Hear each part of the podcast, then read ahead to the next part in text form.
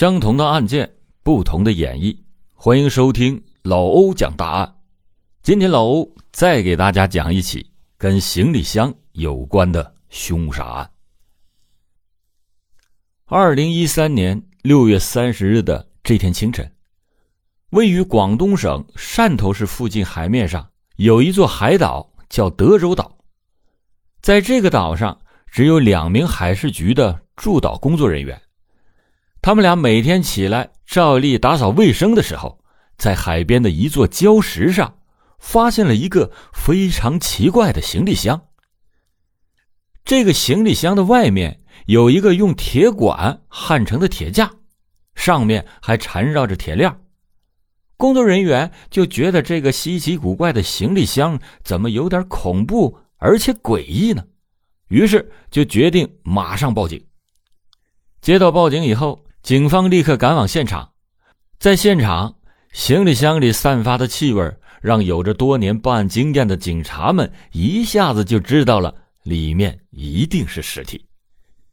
行李箱被自制的钢管笼子锁在里面，警方就立即的开展工作，从铁笼中取出了行李箱，并将其打开，一阵阵的恶臭散发了出来，里面果然是尸体的残骸。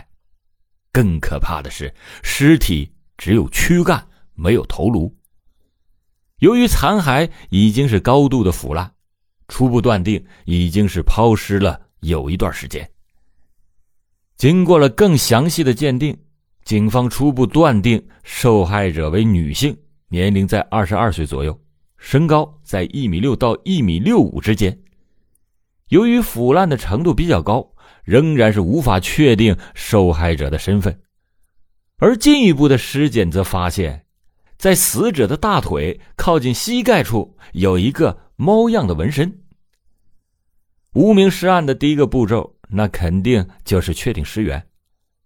而由于德州岛是一个仅有三个足球场大小的小岛，岛上并没有居民，只有海事局两位工作人员驻岛，负责航标塔的维护工作。所以，警方推测，箱子应该是从距离德州岛只有几公里的汕头市区飘过来的。而在警方对汕头近期失踪人员的排查中，均没有发现任何符合无头尸的人员。很显然，凶手砍掉死者的头，那就是怕警方发现死者的身份。如果不是汕头当地的失踪人员，那死者又会是来自哪里的？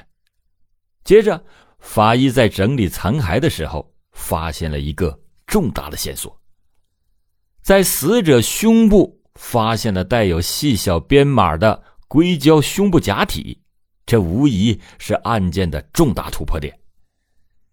警察通过假体上的编码拿去给整形医院的工作人员辨认，他们说这是英国某品牌的隆胸硅胶。而这种硅胶在国内只有一个总代理，所有的出售记录总代理都会有登记。这对于找不到尸源的干警们来说，绝对是一个好消息。很快，他们就奔赴于武汉的总代理商那儿，并且从他们那儿得到了一个表格。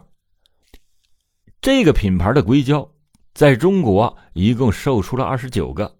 卖给了十多家整形医院的十五位患者，警方就通过医院提供的名单资料对比查看，认为其中一名广西籍的女子青青为遇害者的可能性极大。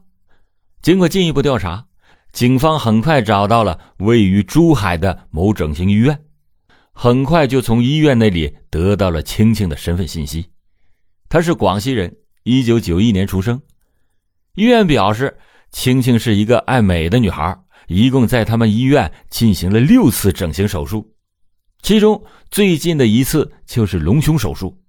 而原本预定好的在六月十日的复诊，青青却没有出现，医院也觉得奇怪。警方又接着联系了在广西的青青的家人，家人表示，六月八日之后，青青的电话忽然就打不通了，他们也很着急。警方为了确认死者就是青青，还询问青青的身上是否有猫样的纹身，这也得到了家属的肯定答复。而之后的 DNA 鉴定也证实了无头女尸就是青青，同时她失踪的时间也就是在六月八日。随即，针对青青失踪前后的行迹和她个人社交网络的调查就开始了。警察们发现，青青平常生活是在珠海，六月六日，也就是她失踪的前两天，她和她的男朋友。一个香港籍的商人一起前往深圳，她男朋友当天就出国做生意去了，而青青则留在了深圳，借住在一个朋友的家里。朋友说，青青有一大爱好，那就是拍个人的写真。六月八日那天下午三点，他约了一个摄影师帮他拍写真，而通过调取他的通话记录，警方发现最后一个电话。就是摄影师在八日的下午两点四十二分打给青青的。那么，摄影师会知道青青的下落吗？于是，警察就很快找到了摄影师。摄影师说，啊当天下午他们几个人都已经搭好了景，可是青青却没有出现。他们给青青打电话也打不通。为此，他们还联系了青青的朋友，抱怨青青给他们放鸽子的行为。而之后，青青的一些个人感情生活情况也被警察给掌握了。青青其实是个小三儿，她所谓的男朋友其实是有家室的，他是一个香港籍的富商，他们俩交往了两年多，这个富商对她也很好。同时，青青还有一个网恋的对象，不过这两个男人的作案嫌疑都很快被给排除了。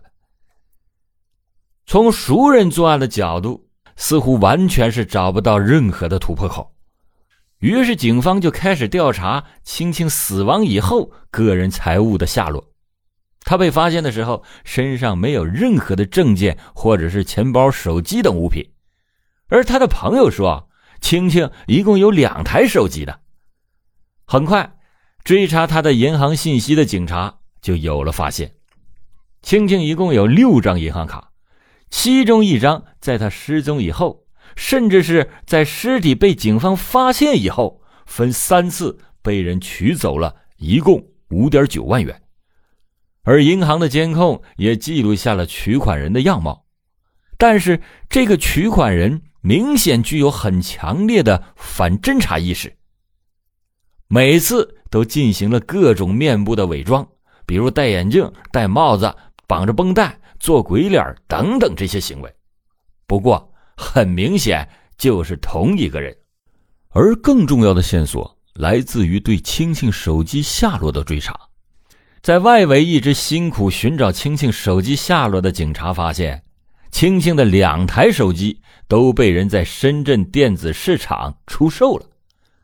通过买卖记录，警方很快找到了卖家，是一个在电子市场打工的汕头人。小黄，小黄说：“这两台手机是他表哥黄飞山在六月九日给他的。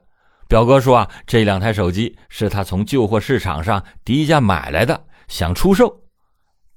在给他之前，也就是六月八日的晚上，还曾经专门打电话咨询如何关闭手机的定位功能。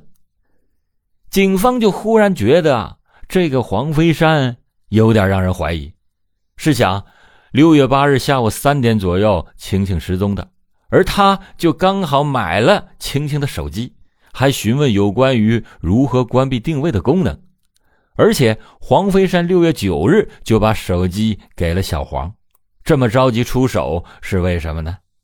于是警方就展开了对黄飞山的外围调查。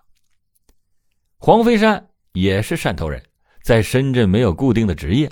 以开黑出租为生，并且非常的好赌，同时还发现他和银行监控中取款的那名男子居然有一样的特征，同样有一对招风耳。为了不打草惊蛇，警方就悄悄的通过深圳的监控，发现了黄飞山的黑车的运动轨迹，很快就有了惊人的发现。警方发现的是。在六月八日下午三点左右，黄飞山的黑出租曾经来过青青朋友家的附近，而之后这辆车就离开了深圳市区。下午四点多，在深圳郊区的一个出租房，警方发现了他的车，并且直到晚上十一点半才驾车离开。而这个小区也不是黄飞山的家。黄飞山大下午的生意不做，跑到一个小区待了七个多小时，这是为什么呢？之后，在六月九日，警方又在深圳前往汕头的高速上发现了他独自驾车的身影。通过这些，警方综合了一下黄飞山出现的疑点。首先，他是开黑出租的，而他八日下午三点的运动轨迹刚刚好和青青重合。再就是七个多小时待在郊区的一处出租屋内，然后八日的晚上，他竟咨询过卖手机的事宜。尽管他自称是从旧货市场上买到的，但是探头的显示，八日的下午四点到十一点，他根本就没有离开过郊区的那个出租房。他怎么可能去所谓的旧货市场呢？再就是九日那天。他是独自一个人回到了疑似抛尸地汕头。根据以上的种种疑点，二零一三年七月七日凌晨六点，警方在深圳罗湖区的一个出租房内将其抓获。尽管黄飞山是百般的狡辩，说他租的出租屋是为了平常赌博用，但警方还是在获得搜查令以后，在出租屋内找到了数滴青青的血迹。以及手表和信用卡，在所有的证据面前，黄飞山终于是承认了他的罪行。原来，这个黄飞山已经成了家，妻子呢也刚刚给他生了一个女儿，再加上他好赌，所以家里的经济压力非常的大。于是，他就想到了绑架的这个歪主意，因为他刚好开的是黑车。他的主要目标自然就是他的乘客们。为了实施绑架拘禁，他在郊区还租了一间一楼的房间，这就是为了方便他把车开进去。二零一三年六月八日，黄飞山开着自己的黑的士，在罗湖区拉上了青青。作为以模特为职业的青青，长得非常漂亮，打扮也时髦，看上去还挺有钱，而且是独自一个人。这可正是黄飞山最理想的目标。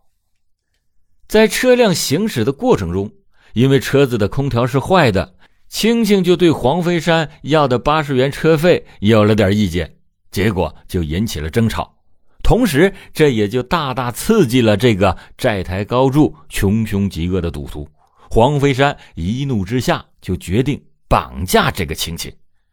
他用早就放在车上的绳索和刀控制住了青青，以后很快的把车开到了出租房，把青青给关了起来，逼迫青青交出了银行卡和密码，并且强奸了青青。虽然青青一直求情，让他放他一条生路，但是已经失去了人性的黄飞山，最终还是残忍的杀死了他。为了抛尸方便，黄飞山又进行了分尸。躯干等部分装入了那只恐怖的行李箱。为了防止行李箱从海中浮起，他特意还焊接了铁管加重，外面又缠绕了很多圈的铁链。